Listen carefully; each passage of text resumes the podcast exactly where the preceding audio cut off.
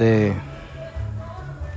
de Bulín 47, señores. Bulín, Bulín, señores, Bulín.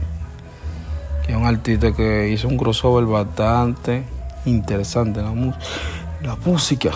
De haber sido un tipo que improvisaba, se convirtió en un artista sumamente importante para el género.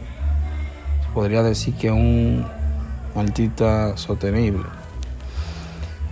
Este dice que no tiene problema callejero con nadie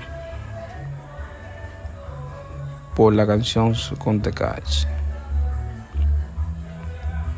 En agosto del año 2020, la ANFA canceló su colaboración con Tecachi 69 en el remix de Singapur, luego de que el rapero de origen mexicano saliera en libertad por cooperar con las autoridades, alegando que no iba a ensuciar 12 años de carrera pero Bulín 47 actuó totalmente diferente a su colega y compatriota y aplicó